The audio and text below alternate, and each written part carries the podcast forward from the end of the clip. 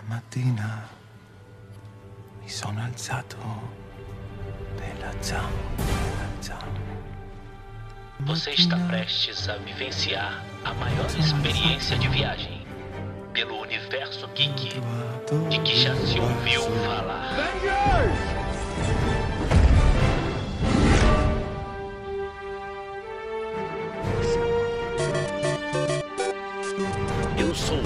Azevedo e serei seu guia nessa jornada ao desconhecido. Bem-vindo à Igreja Geek. Você está no Bispocast.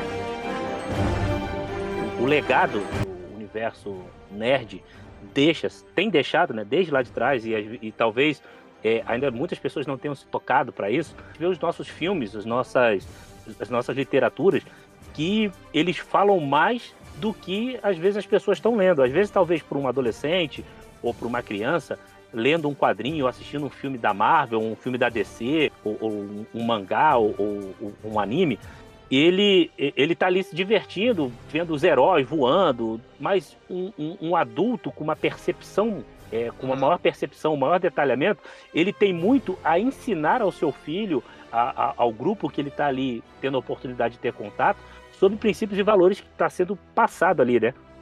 É, o- o- por exemplo, esse- isso que você falou, é, eu vejo muito, por exemplo, nas animações da Pixar.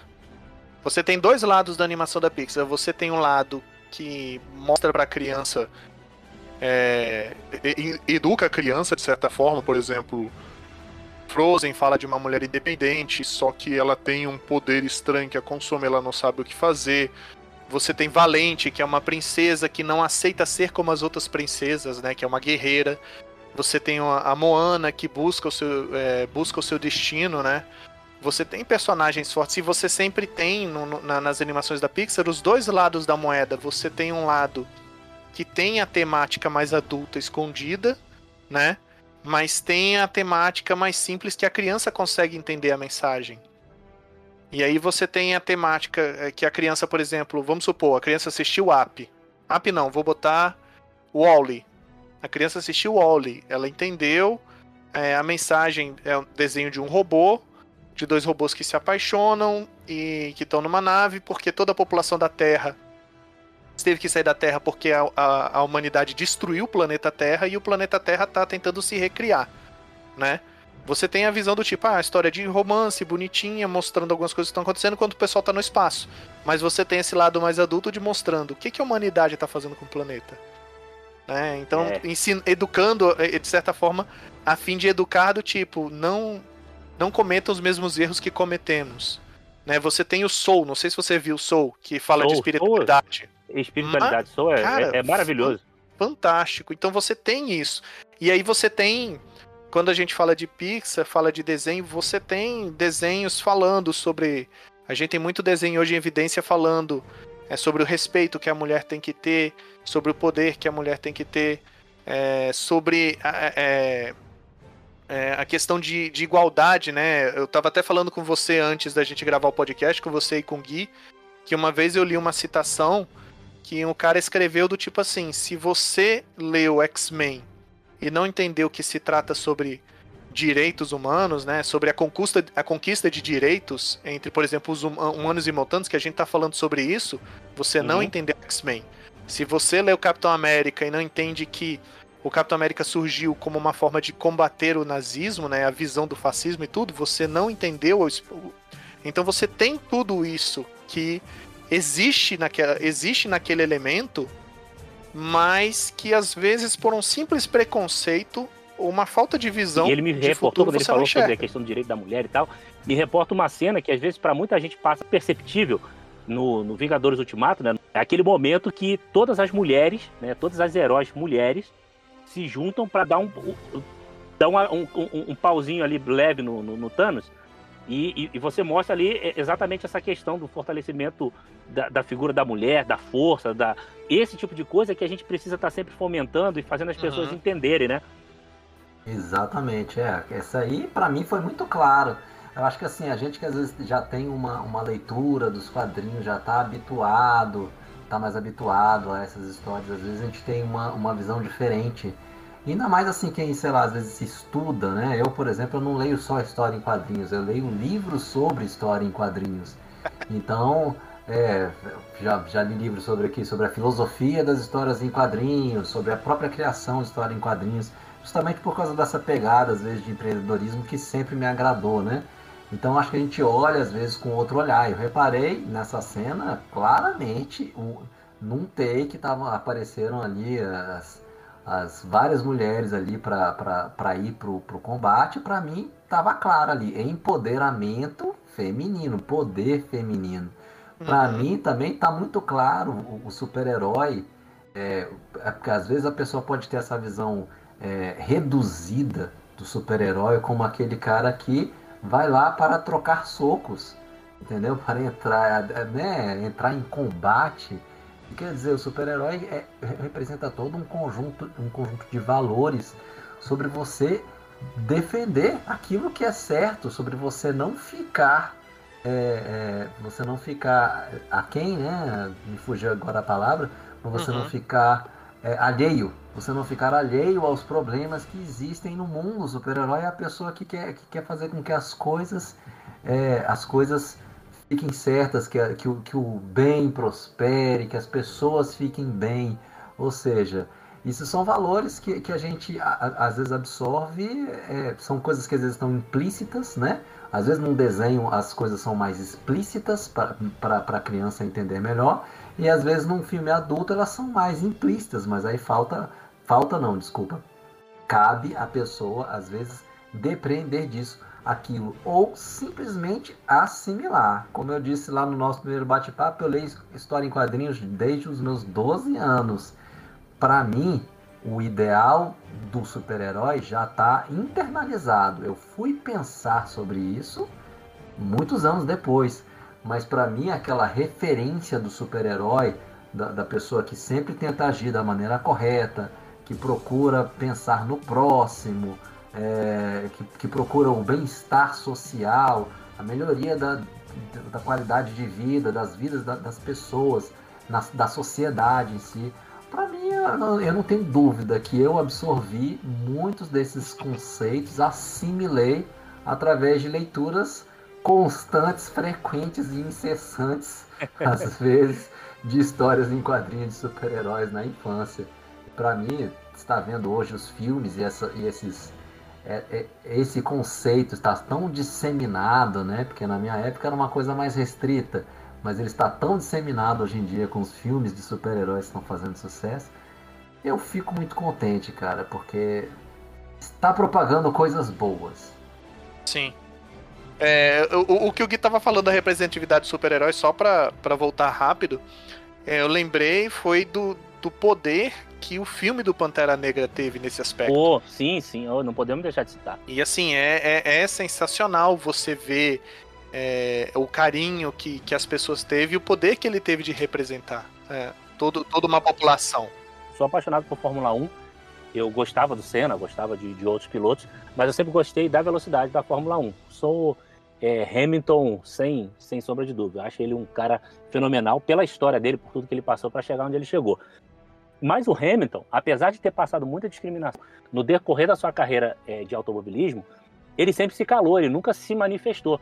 E quem fez ele, ele tomar uma posição, é, usar toda a, su, a, sua visibilidade e tomar uma posição na, na luta contra o racismo, contra o preconceito, foi o Pantera Negra. Né? A gente viu quando, quando teve a morte Bozeman, no final daquele ano, ele num, num documentário da Netflix, ele fala sobre que agora era a hora dele falar, que não era mais ele se calar. E aí, quando teve o, o, a situação lá nos Estados Unidos, que foram Vidas Negras Importam, ele também se manifestou na Fórmula 1. Então você vê o poder que um filme, um, um personagem do nosso universo, do nosso universo geek, faz para despertar um cara que tem muito mais voz do que a gente, porque a gente sabe que as nossas redes sociais, a nossa prospecção para o mundo, ou até mesmo dentro do nosso país, às vezes é só para nós mesmos, né? É, a gente fala muito para o nosso pessoal mesmo, né? De nerd para nerd, né? De geek para geek. Agora, um cara é, chamar atenção para o que, que a gente está comunicando nos nossos filmes, nas nossas séries, né? Tô até me colocando aí como um cara que faz filme sério, olha, olha só. Mas é, é muito legal porque você a, a sociedade começa a falar, cara, esses caras têm alguma coisa para ensinar mesmo. Eles não são bobões não. Então eu, eu achei fenomenal o Pantera Negra por tudo que ele despertou e ele se tornou meio que uma bandeira para a luta hoje, é, é, é, é, essa luta racial. Então, é, e, e um, um, um, personagem nerd, personagem geek. Sim. Um, um, que eu achei muito bacana recentemente, eu não vou, vou dar muito detalhe, porque eu não sei quem assistiu, quem não assistiu para não dar spoiler, mas que eu recomendo é a série do Falcão e do Soldado Invernal. Ah, demais. Eu vou fazer um, um episódio falando sobre ele e o Quilombos, fazendo um comparativo sobre os dois. Porque também foi pois incrível. É, que foi incrível, foi uma, foi assim, um, um, uma lição mesmo que, que deu para para algumas pessoas. E aí entrando justamente no viés do que a gente vem falando até agora, que essa cultura, ela tem uma capacidade de educar muito grande. As nossas as mídias, se, é, todas essas mídias envolvidas nessa, na cultura geek, tem essa, essa, essa, esse viés. Né? Uhum. Não só de entreter, mas de educar, de te falar assim, cara, abra o olho. É, eu, eu tava vendo recentemente. Eu, tenho, acompanhado muito, eu gosto muito do Neil Gaiman. Uhum. Né? Para mim é um, é um escritor fantástico e assim, tô acompanhando muito a revelação que ele tá fazendo do, do cast dele é, pra minissérie, pra a série no Netflix do Sandman né? Hum. Que é um sonho, vai ser um, é um sonho realizado ver isso, ver isso na, na, na TV. Eu tô, eu, hoje eu já escutei. Escolha de palavras, é um sonho realizado. Gostou? Pois é. boa escolha de palavras, é o Sandman é um sonho, ver na TV, muito bom. Eu, eu, escuto, eu tô, escutando, tô escutando no momento o audiobook que ele fez, que é sensacional também. Mas a série, e, e ela tem sofrido muita crítica por causa dos personagens que têm aparecido. Por exemplo, uma morte negra, é, um, um, um, um, uma, um ator trans, se eu não me engano, fazendo o papel da Desejo. E aí, assim, sempre quem vai bater no Gaiman, criticando isso, o Gaiman mostra que ele sempre falou dessa temática desde a década de 90. Uhum. Ele, por exemplo, sempre mostrou que, que, que Desejo, ela era ele ou era uhum. ela. Que a morte era negra em determinados momentos, que a morte não tem uma forma fixa. Então, é, é, a maneira de educar. E do tipo assim, a pessoa tá criticando, como é que você deixa fazer isso com, sua, com a sua obra? Cara, minha obra sempre foi assim. Se você não percebeu isso, é exatamente o que eu tava falando agora dos X-Men. Se a pessoa não entendeu que parte da inspiração dos X-Men foi, foi a, a, briga pelos direitos do Martin Luther King, não entendeu a ideia de X-Men. Exatamente. Né? Todos esses elementos estão presentes ali. Basta, se você não entendeu que o Império é o fascismo e que a uhum. rebelião é o resto, você não entendeu Star Wars. Você não entendeu que o, é, você... você não entendeu que o Thanos, é, o Thanos tá, ele é bem intencionado, mas ele é um vilão, entendeu? Porque ele simplesmente uhum. não ouve a opinião das outras pessoas, os pensamentos, ele, ele tem uma, um objetivo, uma, uma visão que é só dele e ele vai levar aquela visão até o fim. Então você também não entendeu qual é o propósito do Thanos ali no filme. Então a gente tem todos esses, esses elementos em, em quadrinhos, em filmes, em séries, né? Que estão para educar. Tem algumas séries bem bacanas falando sobre autismo no. Né, eu acho que é na Netflix que tinha, eu esqueci o nome agora. Mas tem muitas séries falando sobre todos esses assuntos: empoderamento, questão de respeito né? E, e, assim, é algo que eu acho que todo, todo mundo aqui concorda que é algo que é evidente no nosso mundo uhum. hoje. Nosso mundo, de certa forma, evoluiu.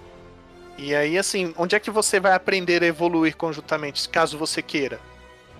Procurando, procurando se informar. E né? eu tenho feito uma reflexão, Mário, sobre isso, é, e ultimamente conversando com a minha esposa, e eu vejo que eu acho que a forma com que nós crescemos, é, assistindo filmes do Star Wars, onde o homem, né, se relaciona com um ser totalmente uhum. intergaláctico, todo esquisito, todo de forma de igual. Os X-Men né, é, aceitam as diferenças entre eles mesmos né, e tentam lutar pela igualdade. A gente, a, é, eu acho que é muito natural, eu não vou, eu não vou colocar como 100%, mas é muito natural para quem é do nosso universo entender a questão da igualdade. A gente vai em, em nossos eventos nerd, uhum. nossos eventos nerds, nossos eventos, os eventos que vocês mesmo organizam, a gente não tem problema com homofobia, com racismo, com, com essas, essas questões que são constantes na sociedade, exatamente porque eu acho que a gente já cresce visualizando isso como algo natural, porque a gente vê lá o estranhão se, se, é, se relacionando com outro mais estranho ainda, com outro que é mais estranho ou menos estranho, e isso para a gente é muito natural na nossa mente. A criança vai crescendo com isso com uma naturalidade. Porque a gente sabe que nenhuma criança cresce isso. ou nasce homofóbica ou racista. Ela é ensinada pela sociedade, ou pelos pais, ou pelo grupo de convívio. Então, se ela, no nosso universo, ela cresce sabendo que todos são iguais, não importa as diferenças que um tem com o outro. Eu, eu, eu tenho feito muito essa reflexão e eu acho que é muito natural para nós transitar em, em todos os, os nichos, os universos, as minorias, sem preconceito, porque a gente cresceu lendo isso, assistindo isso, jogando essas questões sem preconceito. Então eu acho que a gente tem. E a gente tem passado a tocha para a próxima geração. Né? Exatamente. Está né? fazendo, é o legado que a gente está deixando aí para as próximas gerações. Eu achei que você, tava, que você ia citar ali o, o Nelson Mandela, Pedro. A fala famosa do Nelson Mandela, né? Ninguém nasce odiando. Não é essa? Ninguém nasce odiando, sim. Ninguém nasce odiando outra pessoa pela cor de sua pele, ou por sua origem, ou sua religião. Ninguém nasce odiando. É, para odiar, as pessoas precisam aprender. Se elas aprendem a odiar, podem ser ensinadas a amar. Né? Amar, exatamente. É, justamente. E o nosso universo ensina desde pequenininho, né? Exato, exatamente. Não, não pode não estar tá explicitamente, né? Mas está lá, justamente como você falou, ali é, é, o, é o Luke Skywalker convivendo ali com o Yoda e, e o Chewbacca. E é, uma co e é uma coexistência pacífica, como diria o professor Xavier, né?